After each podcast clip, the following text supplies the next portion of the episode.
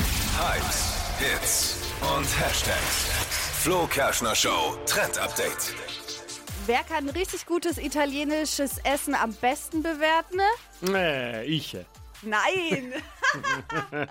Nein, so eine richtige italienische Nonna, also Ja. die italienischen Omas. Und da geht jetzt gerade ein Video von der Losteria viral. Die haben jetzt da einen Marketing-Gag gemacht. Da wird nämlich von richtig italienischen Nonnas das Essen von der Losteria bewertet.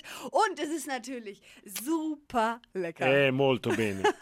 Super süße Videos. Grande. Die könnt ihr euch gerade anschauen im Netz. Das ist das Lukerscher Show Trend Update.